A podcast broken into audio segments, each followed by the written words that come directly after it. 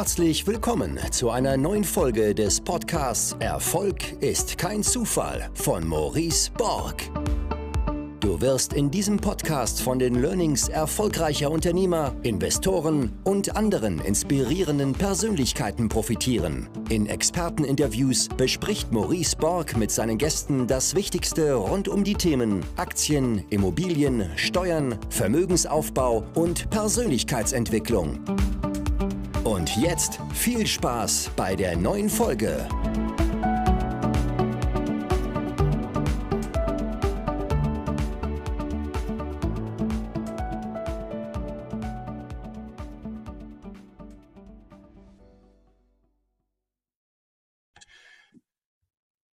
So, herzlich willkommen zu einer neuen Folge des Podcasts Erfolg ist kein Zufall.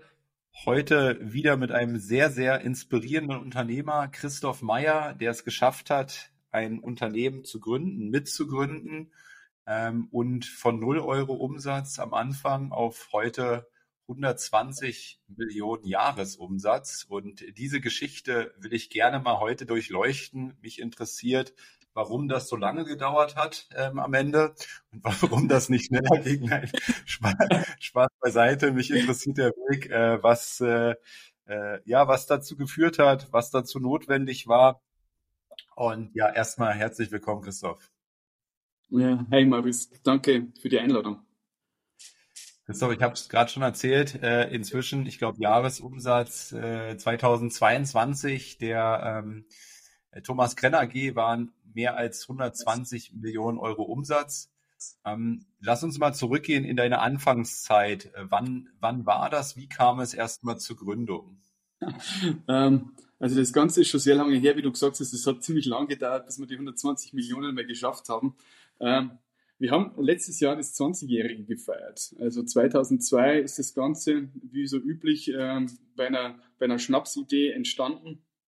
Ähm, die beiden Kollegen, der Max Wittensender und Thomas Krenn, äh, wir haben uns mal so überlegt, okay, was kann man denn zu der Zeit Neues machen? Wir wollten auf jeden Fall so the next big shit, das ist einfach Online-E-Commerce.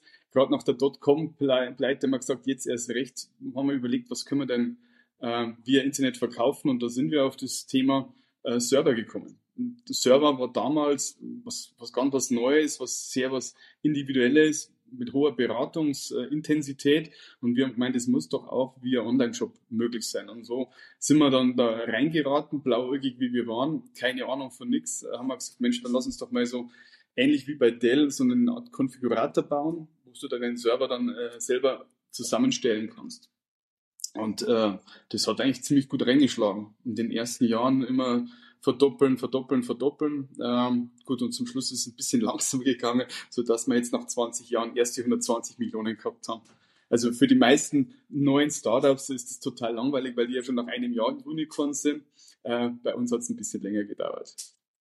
ich habe gerade mal überlegt, äh, wenn so wann so die ersten ähm, Shops denn gegründet wurden. Ähm, ich weiß, Facebook wurde zum Beispiel, um das mal ins Verhältnis zu setzen, 2004 gegründet.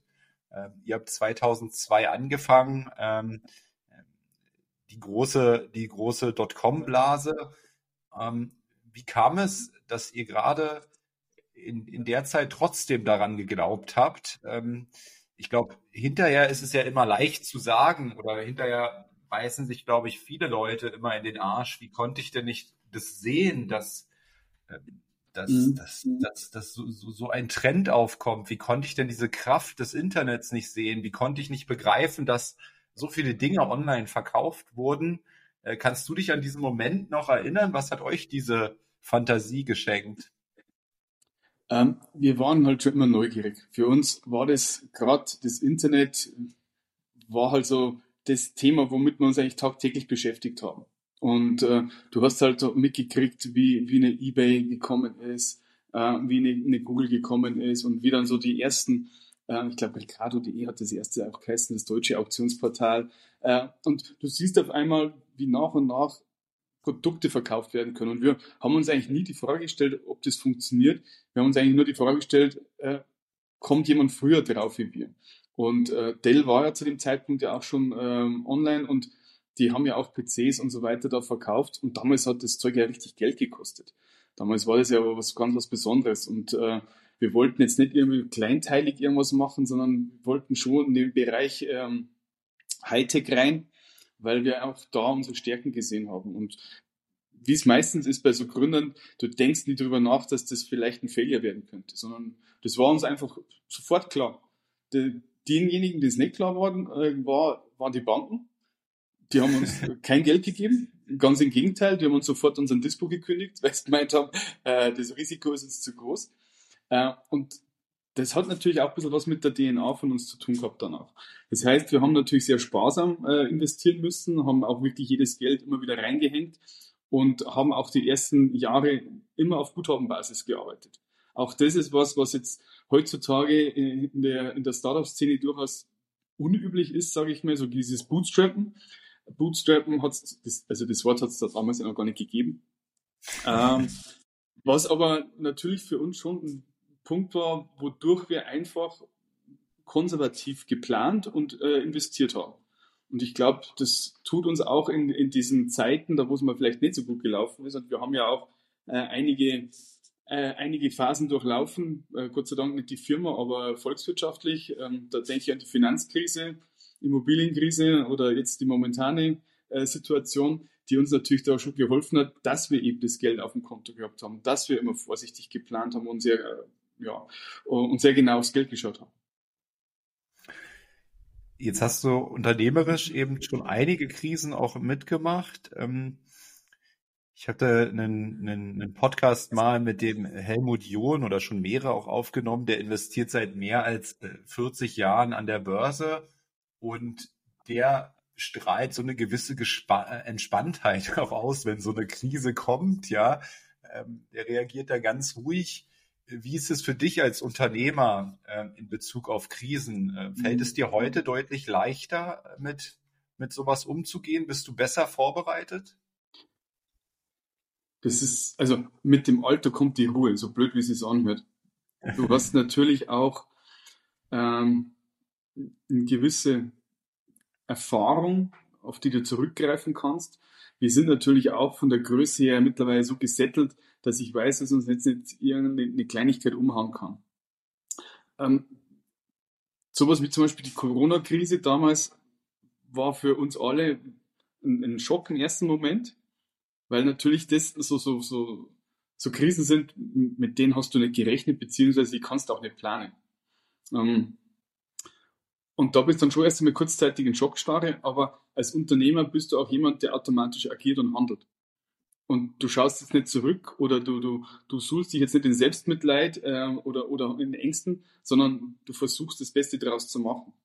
Das ist dann letztendlich sogar für unsere Branche und auch für unser Unternehmen ja, letztendlich ein, Boost war, äh, kommt man zu dem Zeitpunkt nicht ahnen. Und ähm, das, glaube ich, macht auch erfolgreiche Unternehmer aus, dass die aus Krisen gestärkt hervorgehen, beziehungsweise auch die Krisen zum Teil als Chance sehen und äh, versuchen damit das Unternehmen auch vielleicht ein bisschen neu aufzustellen oder entsprechend nach vorne zu bringen. Dementsprechend, ja, ich habe schon viele Krisen gesehen. Es ist auch schon sehr, sehr häufig gewesen. Ähm, so als Serverhersteller bist du ja eigentlich permanent out. Also Hardware ist ja total uncool und unsexy und eigentlich braucht es ja kein Mensch mehr. Das habe ich schon so oft gehört. Das war damals mit dem Thema Virtualisierung, dann ist das Thema Hosting gekommen äh, dann, und jetzt ist das Thema Cloud. Also auch da heißt dann immer, wer, wer kauft sich denn nur Server-Hardware? Obwohl ja eigentlich die Cloud ja auch nichts anderes ist wie Server-Hardware, aber das äh, vergessen die meisten Leute. Äh, das macht dich irgendwann mal so resilient, dass du dann sagst, okay, jetzt äh, cool bleiben, abwarten und einfach nach vorne schauen.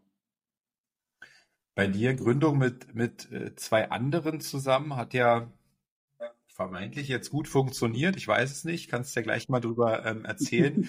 Rätst du, äh, rätst du oder würdest du auch heute wieder den, den, den Schritt gehen, mit anderen zusammen zu gründen? Und wenn ja, mit zwei anderen gleich? Also ähm, ich, ich stelle mir so ein bisschen vor, ähm, oder ich kenne es auch selber, ich habe zum Beispiel eine, eine Immobilien GmbH mit drei anderen zusammen. Und äh, das sind wirklich auch drei sehr unterschiedliche Menschentypen, ähm, wo alle ähm, ihre Stärken sicherlich auch mitbringen. Ähm, nur es heißt natürlich für einen selbst auch immer wieder, ähm, wie soll ich es bezeichnen? Du brauchst eine gute Anpassungsfähigkeit oder eine gute Empathie, um sich in das Denken eines anderen dann auch äh, reinzuversetzen, weil Menschen neigen ja dazu, davon auszugehen, dass so wie man selbst denkt, dass das wirklich richtige Denken ist. Wenn man so ein kleines Alpha-Tierchen ist. Ähm, also ich bin, ich bin ein klassischer Teamplayer. Mm, ich kenne aber auch Unter Unternehmer und Unternehmen, da wo das wunderbar funktioniert als, als Einzelperson. Ähm, ich bin aber ein großer Freund von Teams. Und das bin ich auch heute noch, ähm, weil ich glaube, dass niemand alles kann. Und wie du schon vorher gesagt hast, man hat eine gewisse Meinung, eine gewisse Denkweise, die nicht unbedingt richtig sein muss. Und äh, umsonst ist ja oft einmal auch nicht Konsens oder Kompromiss die beste Lösung. Denn sonst geht es vielleicht in das eine oder in das andere Extrem. Und äh, noch dazu, ich als klassischer BWLer, ich kann ja sowieso nichts. Das heißt, ich brauche sowieso irgendjemanden, der, der entweder äh, ein guter Techniker, Ingenieur oder was auch immer ist. Also ich sage immer, ich bin, der, ich bin ein guter Sidekick. Ich habe einige Stärken, ich kenne aber auch meine Schwächen. Und das ist natürlich perfekt, wenn die, das Gründerteam quasi die Schwächen des anderen einfach dann kompensiert. Mhm. Und äh, was, was, äh, was wart ihr für eine Mischung? Also was, was können die anderen, wenn du nicht kannst? Und äh, dass du ein Teamplayer bist, äh, erkenne ich offensichtlich am Namen, ähm, weil der, die Firma heißt ja nicht so wie du. Stimmt. Ähm, ja, ich würde mir behaupten, dass ich so ein bisschen der Extrovertierte bin. Ich, ich war so immer dieses dieser, dieser Mensch, der nach draußen gegangen ist, der viel genetzwerkt hat, ähm, mit Sales äh, viel zu tun gehabt hat. Äh, die zwei Gründer, also Mitgründer, der Max Wittenzellner, das war so, ich sage immer unser Brain, der war marketingtechnisch und von der Technologie-Seite sehr, sehr stark, war auch so ein bisschen das Alpha-Tierchen, hat viele Sachen durchgedrückt, auch äh, bei den Partnern, Lieferanten oder auch bei den Mitarbeitern war der so ein bisschen, der hat immer geschafft hat, dass das Projekt pünktlich fertig geworden ist. Da bist du meistens nicht unbedingt äh, der, der nette und, und loyalste Chef, sondern bist der meistens derjenige, der immer die, die, die bösen Sachen machen muss. Und der Thomas Grenn, äh, der Tom war halt der, der Techniker, der Akkurate, der Akribische, der halt auch wirklich geschaut hat, dass in der, im Lager, in der Produktion alles perfekt war. Ähm, dafür war er so ein bisschen mehr der Introvertierte, ein bisschen der ruhigere, auch der vorsichtigere. Äh, und so haben wir uns, glaube ich, gegenseitig so ausmodelliert. Also es war ein super, super Team. Ähm, und, und die beiden sind ja jetzt mittlerweile schon, ach, ich muss gerade überlegen, ich glaube acht oder neun Jahre schon aus der Firma wieder draußen. Ähm, die, die schauen auch immer wieder gern zurück auf diese Zeit.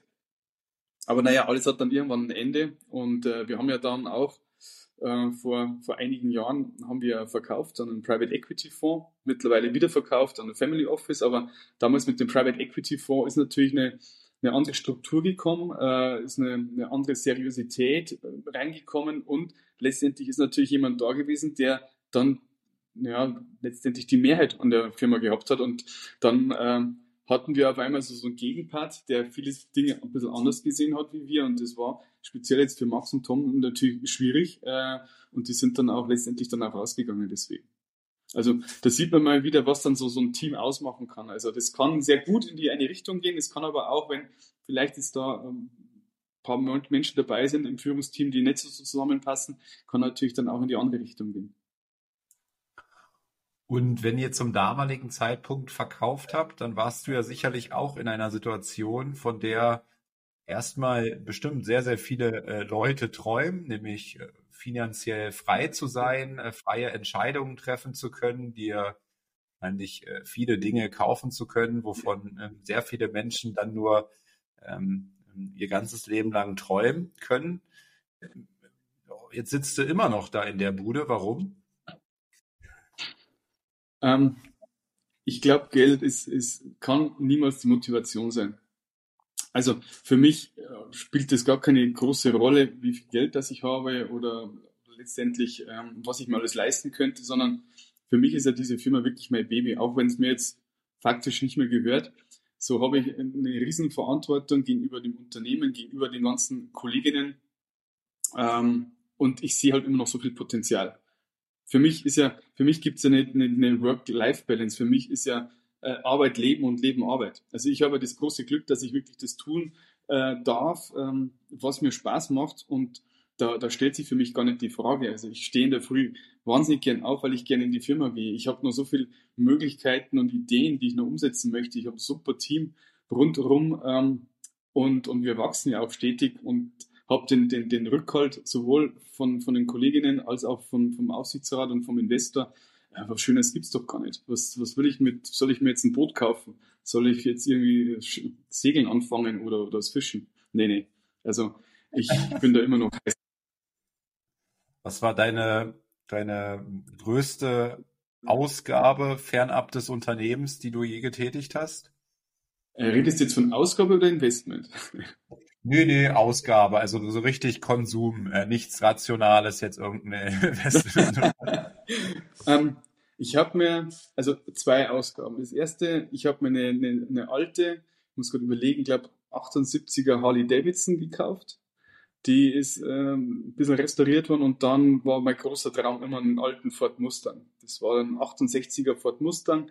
Den habe ich mir für ein paar tausend Euro übers Internet gekauft. Und dann hat der Mechaniker gemeint, ich habe den größten Schrott gekauft, was es überhaupt gibt. Und dann habe ich nochmal sehr, sehr, sehr viel Geld investieren müssen, damit wir das Ding nochmal komplett neu aufbauen haben müssen. Also das war eine meiner größten Ausgaben, aber äh, immer wenn ich das Auto sehe, freue ich mich drüber und denke auch nicht über das Geld mehr nach, sondern wirklich, äh, wenn man so, so einen Achtzylinder, darf ich das überhaupt noch heute laut sagen in dem Thema, zu dem Thema, ähm, aber wenn ich so, so einen Achtzylinder da anlasse, ist schon was Schönes. Und äh, das hat auch nicht abgenommen, weil häufig ist es ja so bei, ähm, ja, äh, wenn man, wenn man gewisse Dinge äh, kauft, äh, wie zum Beispiel auch Statussymbole, Autos, Uhren etc., dass dann, dass dann am Anfang ähm, der Stolz, ähm, das Glücksgefühl da ist, aber es nimmt eben ab, weil es dann irgendwann auch Standard wird. Das kannst du da nicht beobachten. Also ich glaube, das kann jeder für sich selber be beurteilen. Wenn er das erste Mal sich ein Auto gekauft hat, so mit 18, diesen Kick, wenn man das erste Mal ins Autohaus geht oder sich irgendwo beim Gebrauchtwagenhändler dieses Autos aussucht, dann ist sein, sein Kfz-Kennzeichen drauf, man steigt das erste Mal in das Auto und fährt weg. Also ich glaube, das vergisst niemand. Jeder weiß genau, wie sein erstes Auto war, was das für ein Gefühl war. Und wenn du mal ein bisschen älter bist und das zweite, das dritte, vielleicht auch das vierte Auto dann schon mal gehabt hast, ähm, ich glaube, der Kick ist dann nicht mehr so da. Es sei denn, ist es was ganz was Spezielles, was, was, was hochwertig ist. Und ich sehe das bei vielen aus meinem Umfeld, die wesentlich mehr Geld haben wie ich. Die haben dann eine Finca auf Mallorca, die haben das, die haben das. Äh, aber richtig glücklich schauen sie nicht dabei aus. Sie erzählen eher, äh, was da für Kosten drauf sind, was sie da sich wieder geärgert haben, was da noch gemacht werden muss und dass man eigentlich mit seinen 25 Autos kann man weiß, welches Auto das man nehmen soll. Ähm, also es gibt schon, also es gibt ja auch diese Aussage, Geld oder Vermögen belastet und das, das merkt man gleich bei diesen Menschen schon und dementsprechend, äh, klar, ist es schön, wenn man sich eine schöne Reise leisten kann. Äh, da denke ich aber dann im Nachgang nicht drüber nach, was sie gekostet hat, sondern äh, was für schöne Augenblicke das ich gehabt habe. Äh, mit meiner Frau ein tolles Essen gehabt habe. Da denkst du jetzt nicht, ob das, äh, ob das jetzt 2,50 Euro oder, oder 3,20 Euro waren. Weißt du, was ich meine? Also, ich glaube, Geld ist oftmals schön, Geld ist immer gut, wenn man es hat, aber zu viel Geld belastet auch und viele Dinge sind halt einfach unbezahlbar. Mhm. Und mich interessiert nochmal, wie, wie war dieser Umstieg bei dir? Also äh, ihr habt das Unternehmen verkauft und mhm. äh, ähm, damals hattest du oder warst du quasi äh, mit den anderen beiden, ähm, hattet ihr die, die Anteile am Unternehmen ähm, jetzt eben nicht mehr äh, in, in der Höhe und auf einmal kommt jemand Neues ähm, rein, äh, dem du dann eben Rechenschaft äh, schuldig bist, wo du Entscheidungen nicht mehr alleine äh, treffen kannst. Äh, wie ist dir äh, dieser Switch gelungen? Also das war am Anfang natürlich schon sehr, sehr komisch. Ähm, weil du hast viele Dinge einfach so gemacht, weil es du für richtig gehalten hast. Wir drei haben uns dann unterhalten, oftmals in der Früh beim Kaffee und haben dann strategische Entscheidungen so mehr oder weniger nebenbei erledigt. Auf einmal ist halt jemand da, dem das Unternehmen gehört, der auch ganz klar sagt, okay, beim Private Equity Fonds ist es immer, Sie haben immer gesagt, das ist eine Ehe auf Zeit, weil nach fünf bis sieben Jahren wird halt das Unternehmen wieder weiterverkauft, verkauft, wenn der Fonds aufgelöst wird. Also in dieser Zeit wollen sie halt das Maximalste rausholen an Rendite, was ja auch logisch ist, verständlich ist. Hat aber oft einmal auch äh, Entscheidungen, die dann nicht zum Wohl unbedingt des Unternehmens gedacht sind. Weil ich denke ja langfristig. Für mich ist ja das Unternehmen nicht nach fünf bis sieben Jahren erledigt, sondern ich denke ja an 20, 25 Jahre. Und ähm, auf einmal musst du gewisse Entscheidungen, die du machen möchtest, musst du erst einmal im Vorfeld machen. Das war eines der ersten Fehler, die wir gemacht haben. Wir haben es dann erst im Nachgang erklärt oder erzählt, was sie nicht so toll gefunden haben. Äh, und dann haben wir natürlich dann wahnsinnig viel PowerPoint-Folien machen müssen, Case Studies, Excel-Listen und Reports ausfüllen. Das hat uns so viel Zeit gekostet, was du nicht verstanden hast, weil es ja letztendlich, dir war es ja klar, was du zu tun hast. Aber du hast dich halt immer rechtfertigen müssen. Und das war, das war schon ein sehr, sehr großer Umstieg und eine Schwierigkeit. Und, und wie gesagt, das war für die anderen zwei dann der Punkt, wo sie dann gesagt haben, das macht ihnen keinen Spaß mehr. Ich muss auch dazu sagen, ich war ja dann auch mal drei Jahre raus, einfach äh, um was Neues zu sehen und, und äh, das, ja, einfach einmal wieder ein bisschen zur Luft zu kommen, weil es sehr, sehr stressig war. Bin aber dann nach den drei Jahren sofort wieder zurückgekommen, wie dann auch der neue Investor gekommen ist, mm, weil es einfach mein Baby ist. Ich habe hab da nie los, loslassen können. Nachgängig, also im Nachhinein muss ich auch dazu sagen, es war die beste Entscheidung überhaupt, dass wir damals diesen PE-Fonds mit reingenommen haben. Denn ansonsten hätten wir, ich sage jetzt mal ganz flapsig, hätten wir so weitergewurschtelt. Und ich weiß nicht, ob das dann wirklich in die richtige Richtung gegangen ist.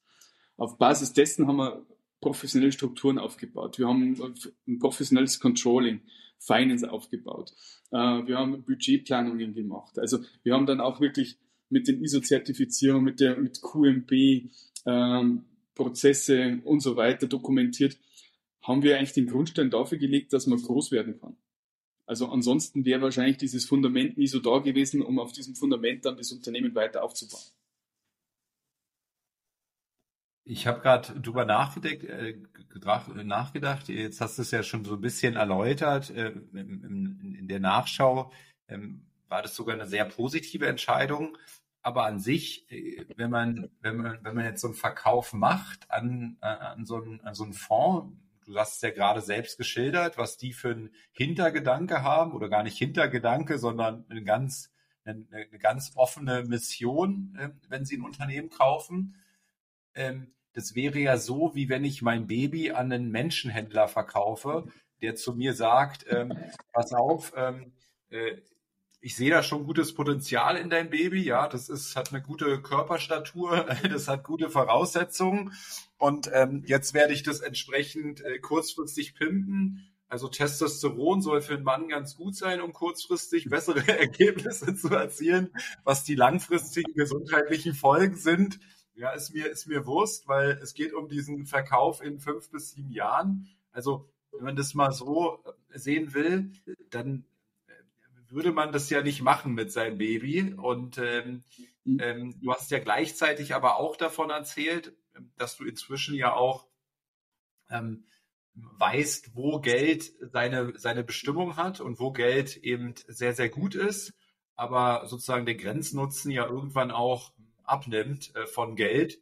Ähm, und die Entscheidung, die wurde euch ja wahrscheinlich nicht aufgezwungen, diesen Verkauf vorzunehmen. Warum habt ihr es, warum habt ihr diese Entscheidung getroffen? Wahrscheinlich nicht in dem Moment, weil ihr dachtet, naja, die werden uns wahrscheinlich professionalisieren. Nee, ähm, das, da hast du vollkommen recht. Es war damals so der, der Punkt, wo wir auch überlegt haben, Mensch, was passiert denn, wenn es jetzt wirklich mal ein halbes Jahr oder Jahr ein bisschen schlechter laufen würde?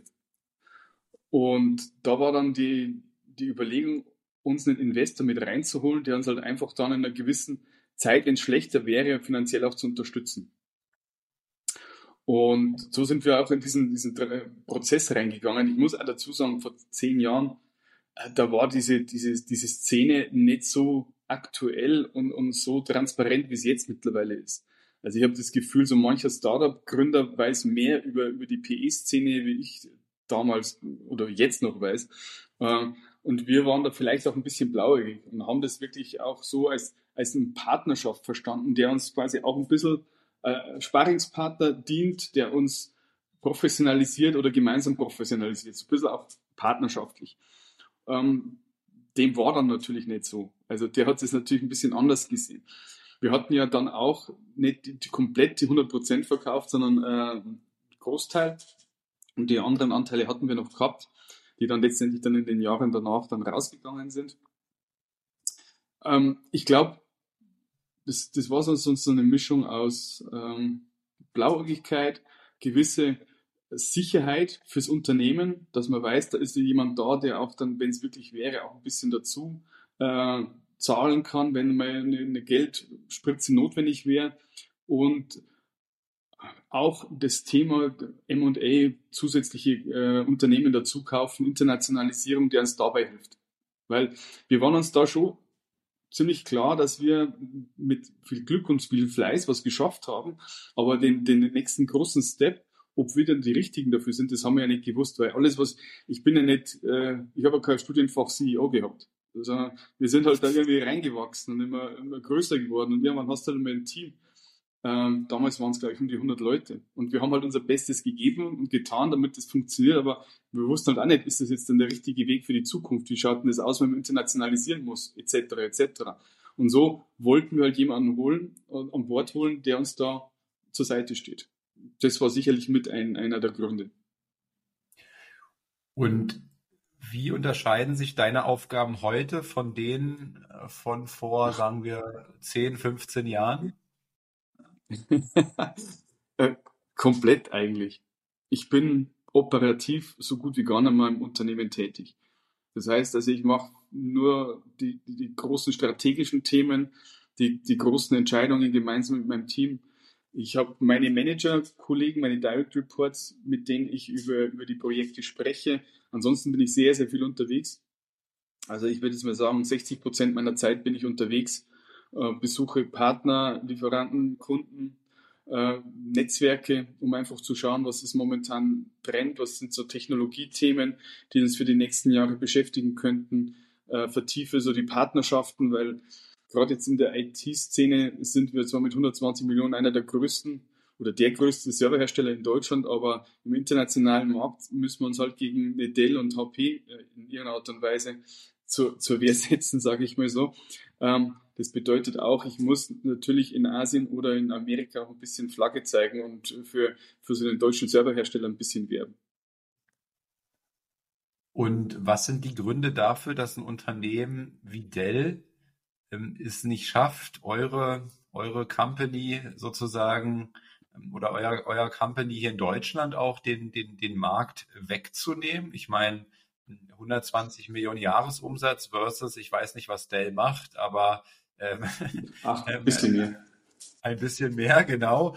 Und ähm, wenn Sie das, wenn Sie das wollten, könnten Sie ja sicherlich massiv äh, in Marketing und Vertrieb hier investieren. Aber irgendwie ähm, haben die keine Lust oder? Ich, ich glaube, so ähm, ich glaube, das sind so, so mehrere Gründe. Hm, zum einen sind die amerikanischen Konzerne schauen auf Europa nicht ähm, in die einzelnen Länder so tief rein, sondern sie sehen eigentlich Europa als Ganzes ähm, und äh, wollen das gar nicht so granular haben und sehen und können es auch zum Teil gar nicht. Das, wo, wo die Thomas Krenn ihre Stärken hat, ist, ist ganz klar im Mittelstand. Und äh, Mittelstand tickt speziell jetzt in Deutschland auch ein bisschen anders. Die wollen halt immer noch auf Augenhöhe behandelt werden, wollen zum Teil auch deutschsprachigen Support, wollen Schnelligkeit. Oftmals ist auch der Handschlag wichtiger äh, als, als der Vertrag äh, dieses Kleinteilige, das ist für so einen großen Konzern schwierig. Also natürlich haben die in Deutschland äh, die großen Unternehmen, die großen Konzerne äh, als, als Hauptlieferant äh, unter sich. Aber nichtsdestotrotz gibt es Gott sei Dank in Deutschland noch viel, viel Mittelstand. Also wir haben ja über 30.000 Kunden ähm, über die Jahre, die vielleicht auch nur ein paar Server brauchen, die letztendlich gegebenenfalls im Callcenter landen irgendwo, äh, obwohl die letztendlich in eine schöne große äh, Company sind, aber letztendlich unter dem Radar von den großen Stellen äh, liegt. Die Stärke, die wir immer gehabt haben, war halt Beratung, äh, erstklassige Beratung, erstklassiger Service und vor allem auch Schnelligkeit. Das heißt, du kriegst bei uns, wenn du den Server online bestellst oder konfigurierst, wir können ja da nicht im Vorfeld schon die, die Server zusammenbauen, sondern die müssen ja wirklich just in time, wenn du auf Bestellbutton klickst, dann geht's erst los bei uns. Den können wir zum Teil innerhalb von 24 Stunden liefern. Auch das war zum Beispiel während Corona äh, ein riesen, riesen Plus für uns. Also während die anderen alle nicht liefern haben können, konnten wir halt innerhalb von ein paar Werktagen die Server ausliefern. Das war natürlich ein riesen Boost auch für uns. Und mit dem haben wir uns einen Namen gemacht in der, in der Branche. Und ich meine, 20 Jahre, äh, da kennen uns halt auch die, die meisten Admins äh, oder IT-Leiter. Und äh, zusätzlich, abschließend dann vielleicht auch noch so, so, so, so ein USP von uns, sind wir halt auch sehr stark in der Open-Source-Szene. Das heißt also, viele unserer Produkte oder fast alle unserer Produkte werden auf, auf Open Source Betriebssysteme getestet, was ja äh, durchaus nicht so einfach ist und ähm, nicht so wie beim, beim Microsoft-Produkt, wo du quasi mehr oder weniger jeden PC äh, darauf installieren kannst und das läuft dann schon auf dem PC. Ähm, ist das beim Server schon mal was anderes, ob du Ubuntu, Debian und, und wie die ganzen äh, Betriebssysteme heißen, äh, drauf installierst. Und das haben wir halt von vornherein gemacht, ist auch sehr transparent bei uns im Online-Shop drinnen. Und damit haben wir uns auch in der Community einen tollen Namen gemacht. Mhm.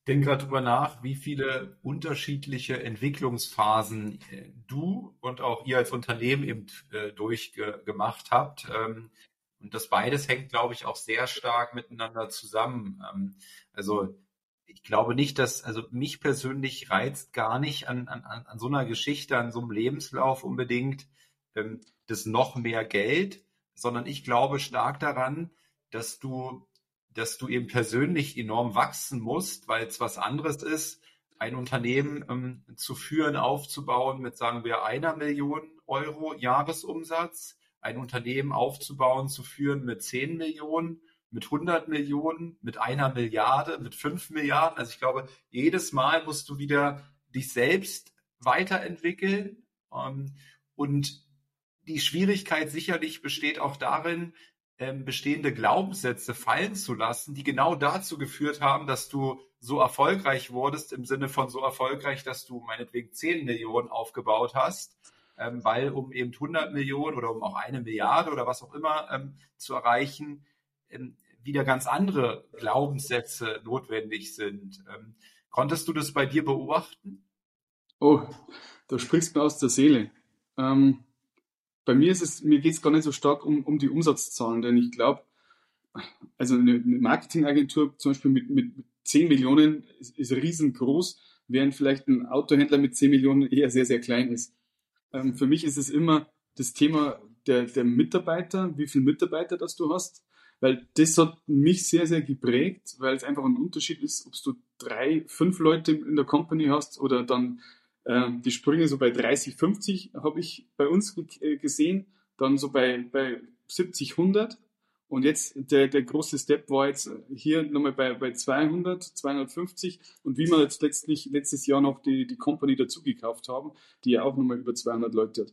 Das, das waren für mich so, so, so Transformationen, dass das Unternehmen durchgemacht hat und letztendlich auch ich durchgemacht habe. Ähm, ich bin jemand, der sehr selbstkritisch mit sich selber ist und auch sehr demütig ist. Also ich, ich glaube, ich, ich weiß sehr genau, dass ich viele Schwächen habe und, und vieles nicht so gut kann. Äh, und dadurch immer sehr, sehr stark geprägt bin davon, mich weiterzubilden, neugierig zu bleiben, alles zu hinterfragen. Und das hat mich zum Boden, auf ein bisschen am Boden der Tatsachen, äh, Boden der Realität immer zurückgeführt. Dann habe ich auch ein sehr, sehr stabiles soziales Umfeld, äh, das mich nicht abheben lässt. Und ich glaube, das waren, sind so die Erfolgsfaktoren, zumindest bei mir.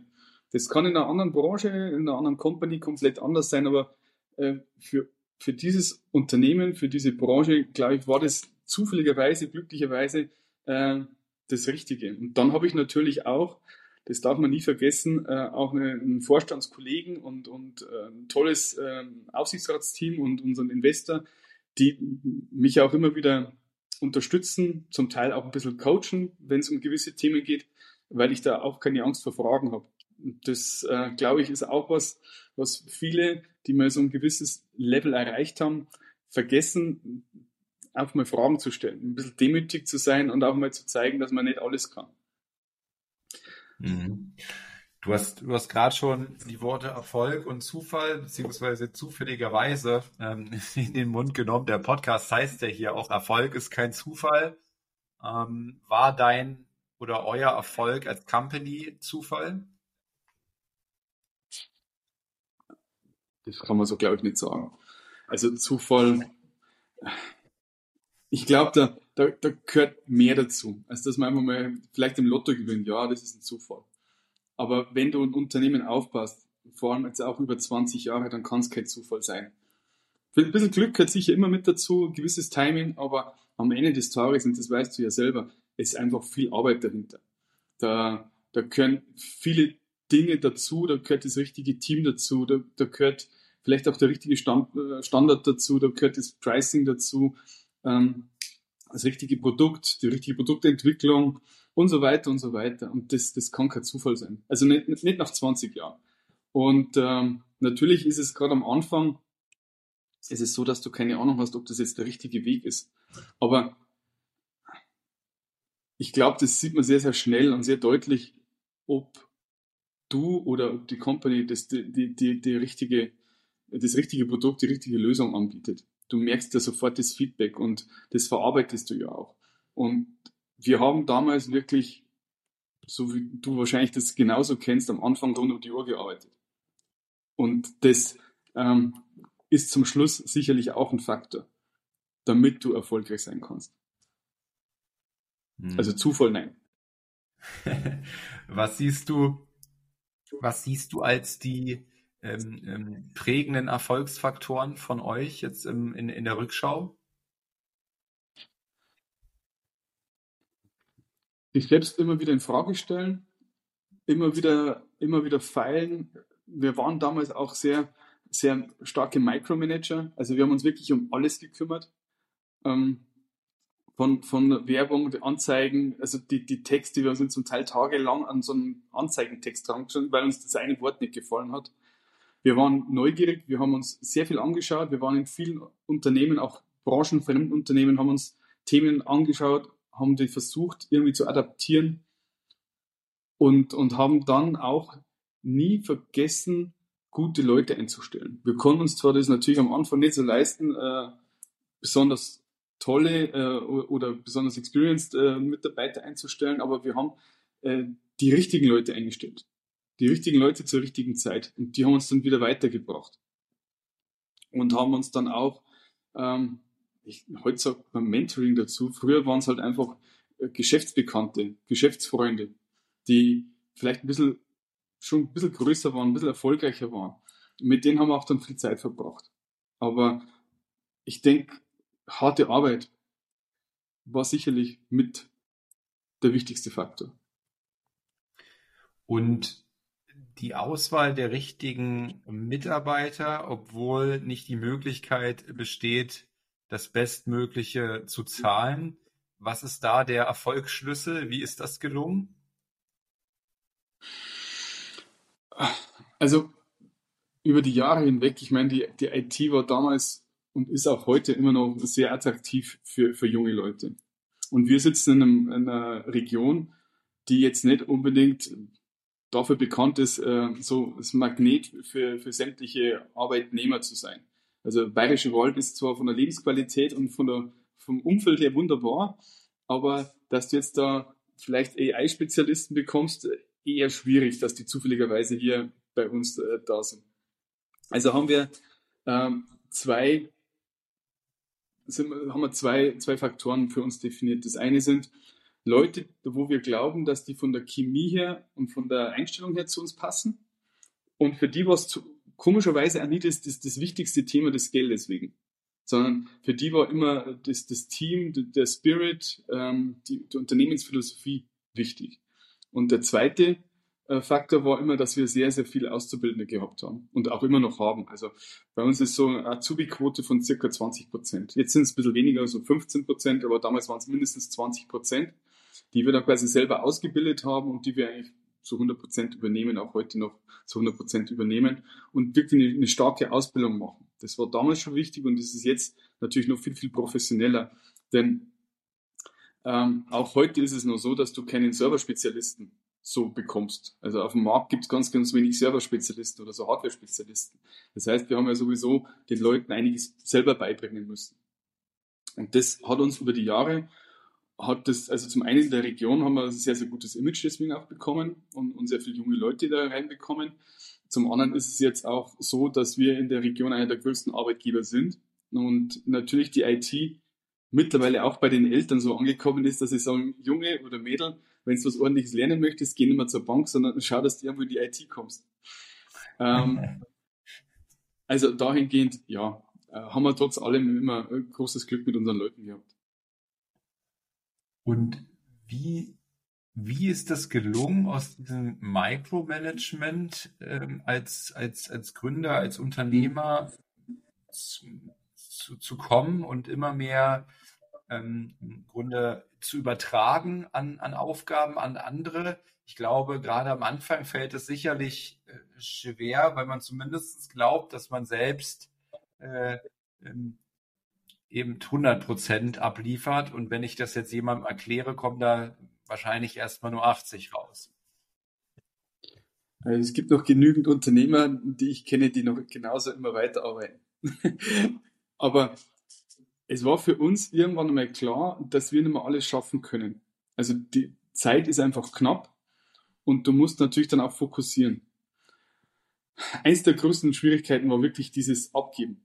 Also du bist ja dann irgendwann so weit und sagst, okay, du bist jetzt Teamleiter, Manager, was auch immer, du übernimmst jetzt diese Arbeit. Und dann schaust du am Anfang natürlich schon genau zu und du siehst, dass der, diejenige mit der Entscheidung oder das, was sie dann macht, gegen die Wand rennt. Und du musst das einfach zulassen. Also das ist eins der schlimmsten Sachen überhaupt, ähm, dass du weißt, also das geht jetzt voll in die Hose, aber du mischst dich jetzt nicht ein. Und dann habe ich dabei zwei Erfahrungen gemacht. Zum ersten, das tut weh, aber die merken sich das.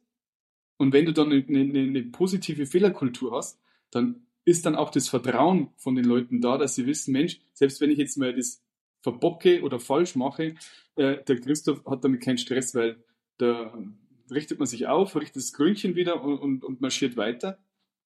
Das ist einmal das Erste, was mir aufgefallen ist. Das Zweite ist, manchmal hat es sogar funktioniert. Und sogar besser funktioniert, als wenn es ich gemacht hätte mit meinem Lösungsansatz. Und das war natürlich auch für mich so, so, so ein Mindset, so ein Schalter, der sich da umgelegt hat, wo man sagt, Mensch, anscheinend habe ich die Weisheit doch nicht mit Löffeln gefressen, sondern es gibt vielleicht Leute, die da in dem Bereich vielleicht viel smarter sind wie ich.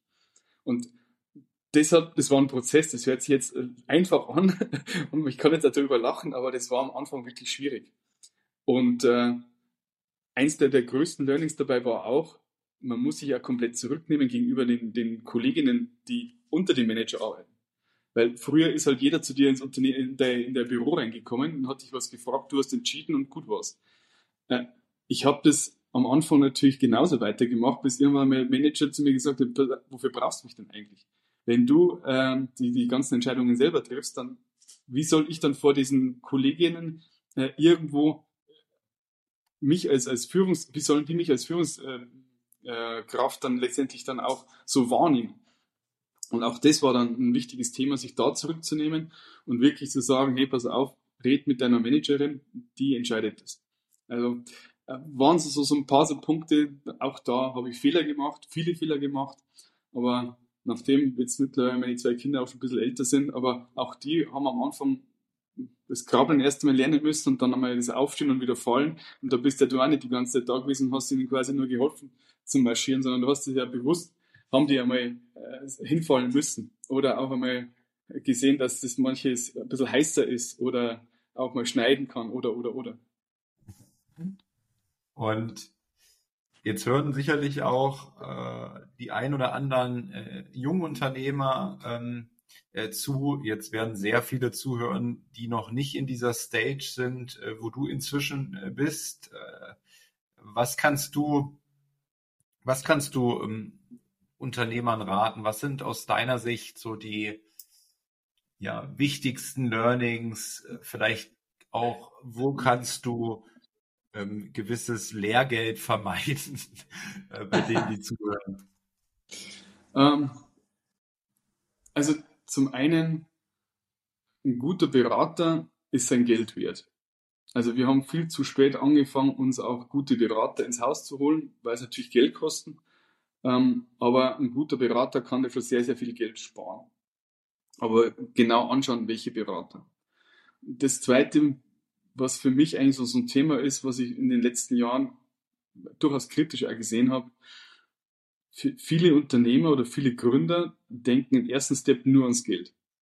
Also ich habe so das Gefühl, die machen einen Businessplan und dann ist nach drei Jahren ist der Exit schon in irgendeiner Art und Weise kalkuliert.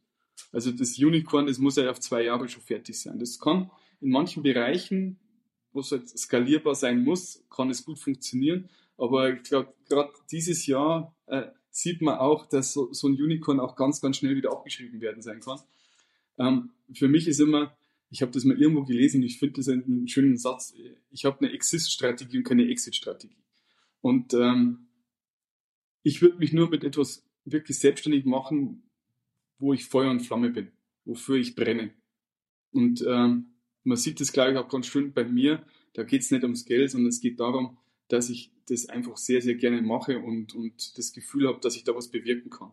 Wenn das nicht mehr der Fall sein sollte, bin ich der Erste, der sagt, dann bin ich nicht mehr der Richtige fürs Unternehmen.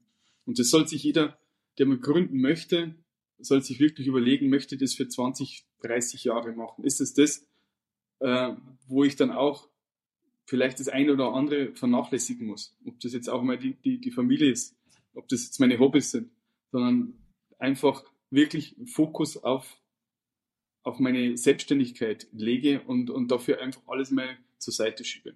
Die Fragen, glaube ich, sollte man sich vorher stellen und wenn man die so ehrlich beantworten kann, dann weiß man, dass man auf dem richtigen Weg ist.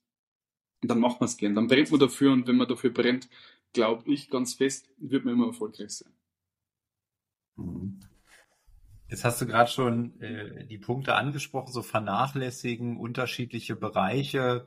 Vorhin hast du gesagt, es gab Zeiten, wo wir ähm, durchgearbeitet haben, gefühlt.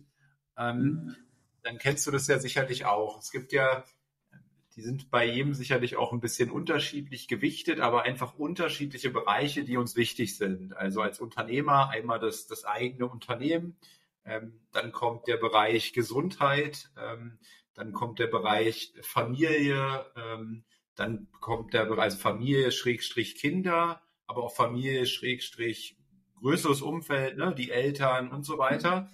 Ähm, äh, dann kommt die, die, die, die, die Beziehung, ähm, die sich bei all dem sicherlich auch nicht verlieren darf ähm, und so weiter, ja. Mhm. Und was, was ich enorm schwierig finde, ist sozusagen auf allen Bereichen gleichzeitig im Top-Level-Bereich zu sein, ja. Also es ist für mich so e-, eher wie so eine Waage. Ähm, und wenn ich jetzt gerade in so einem unternehmerischen Moment bin, den du beschreibst, also so mit Vollgas, voll Enthusiasmus, dann ist, ist dieser Bereich so total voll und die anderen gehen halt runter, ja. Mhm. Und ich finde es, ich finde es, ich weiß nicht, ob das eine lebenslange Aufgabe ist, aber es ist zumindest mein Struggle, wie ich dort ähm, mehr, wie soll man sagen, Gleichmäßigkeit zumindest reinbringe. Ähm, wie ist dir das gelungen in deinem Leben? Wie war deine Entwicklung und wie ist es äh, vielleicht auch heute und wie sieht die Lösung aus? Wenn ich die Lösung so hätte, gell? Ähm, ich meine, vor, vor über 20 Jahren, da war ich, da war ich Anfang 20, Mitte 20, da, da siehst du manche Dinge noch ganz anders. Da ist ähm, vielleicht, also für mich ist es immer so ein Dreiklang. Soziales Umfeld, Beruf und ich. Also diese drei Sachen. Ein soziales Umfeld ist für mich Freunde, Familie und so weiter. Ähm, das war vor, vor, vor über 20 Jahren, war das alles egal. Da ist es um den Job gegangen. Da wollte ich, da war ich, ich sage immer, da war ich, bin ich voll im Saft gewesen. Da, da, da gibt's nur Attacke Marsch. Da, da hast du gar nicht links und rechts drüber nachgedacht. Und dann irgendwann Anfang 30 sind einmal, sind auf einmal die Kinder gekommen und da war so mal kurz eine Zeit eine Vollbremsung. Aber auch da, muss man sich dann in irgendeiner Art und Weise entscheiden. Und es gibt auch genügend äh, Gründer, Unternehmer, die erzählen da genau das Gleiche, dass trotz allem sie jetzt im Nachhinein sagen, Mensch, ich habe zu wenig Zeit mit der Familie verbracht, zu wenig Zeit mit, meiner Kinder, mit meinen Kindern verbracht, meine erste Ehe ist daran gescheitert. Das sind so, das sind so Themen, im Nachgang weiß man das. Und der Steve Jobs hat immer so diese Connecting the Dots gesagt.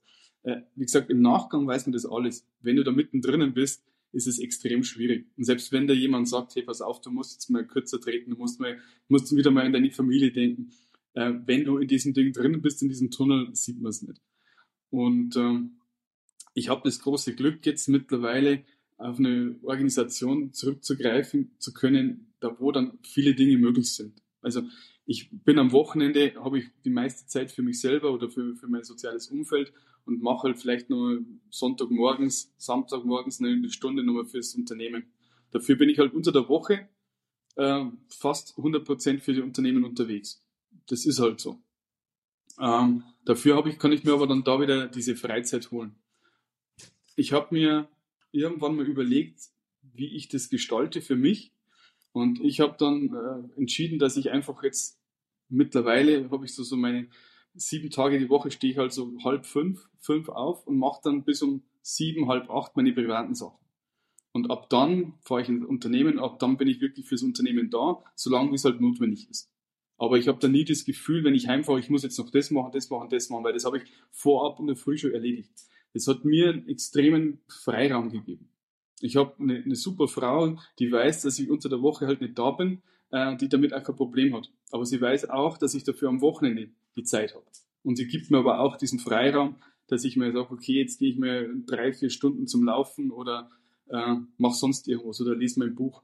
Und äh, ich glaube, diese Zeit, das, vielleicht liegt es auch im Alter, dass man irgendwann mal weiß, was er jetzt gerade braucht.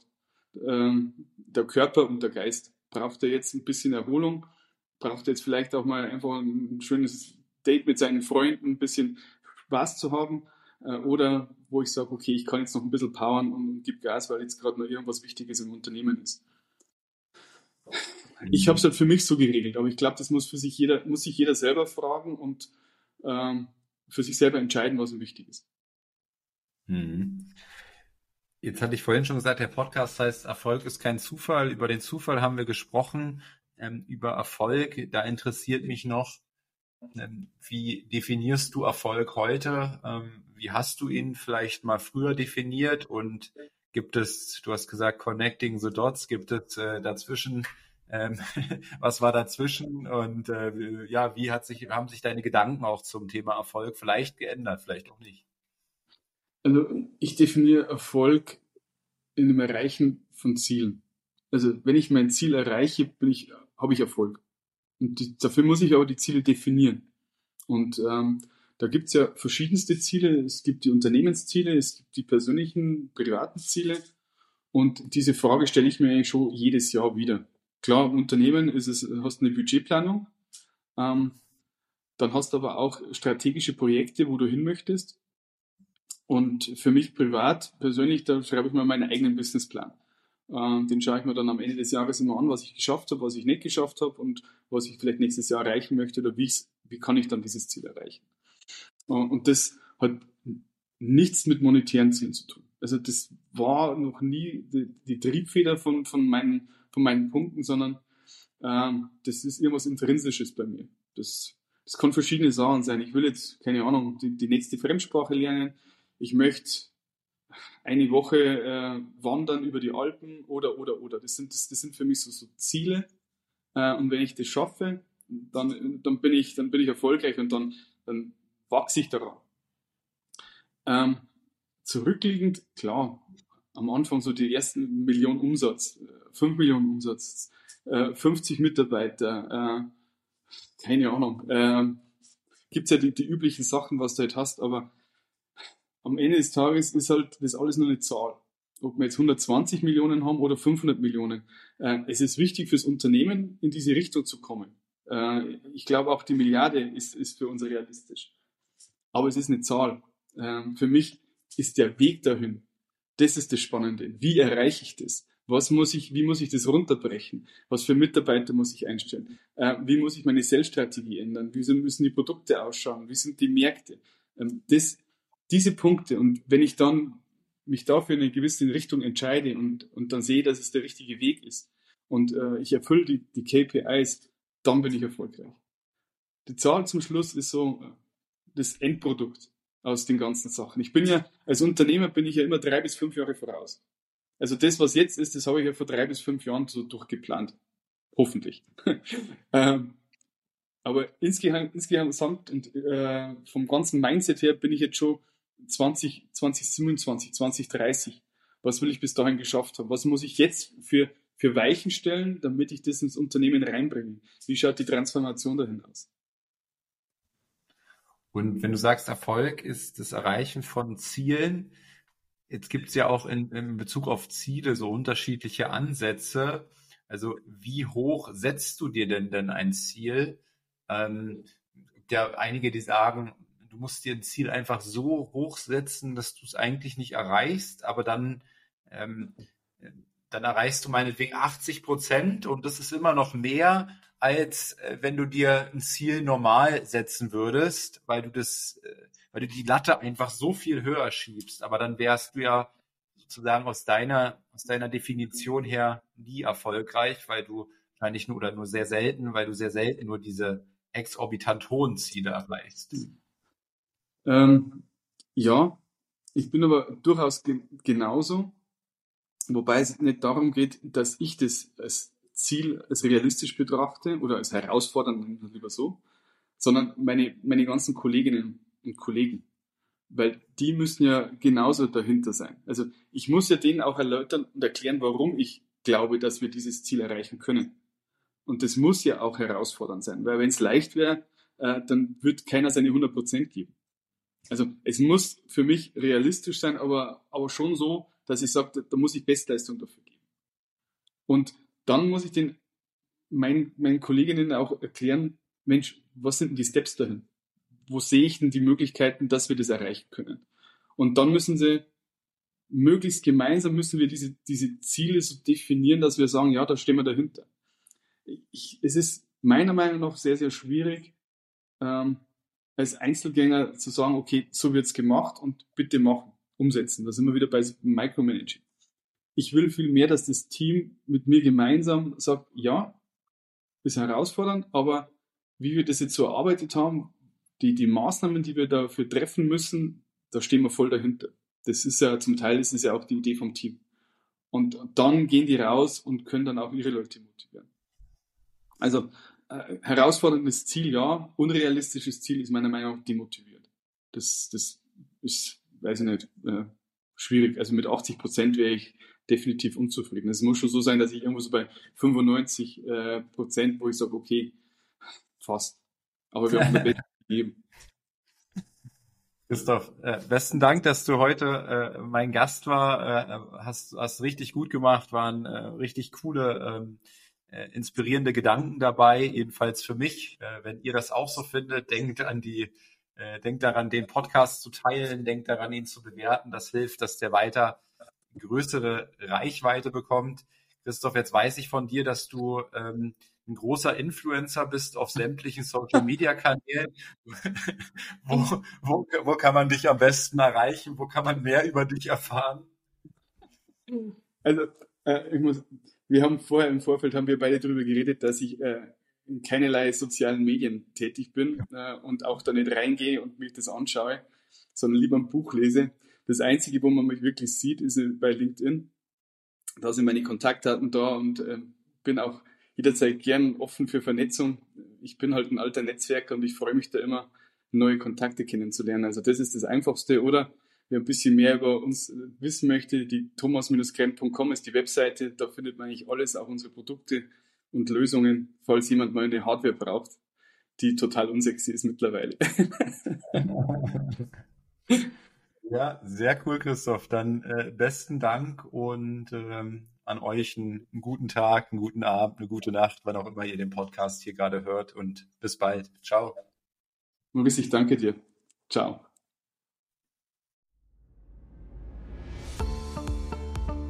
Das war eine weitere Folge des Podcasts Erfolg ist kein Zufall von Maurice Borg. Bitte nimm dir eine Minute und unterstütze uns mit einer Bewertung. Folge Maurice Borg bei Instagram und profitiere von seinen täglichen Buchausschnitten aus den besten Büchern unserer Zeit. Sein Profilname ist mb-maurice-borg.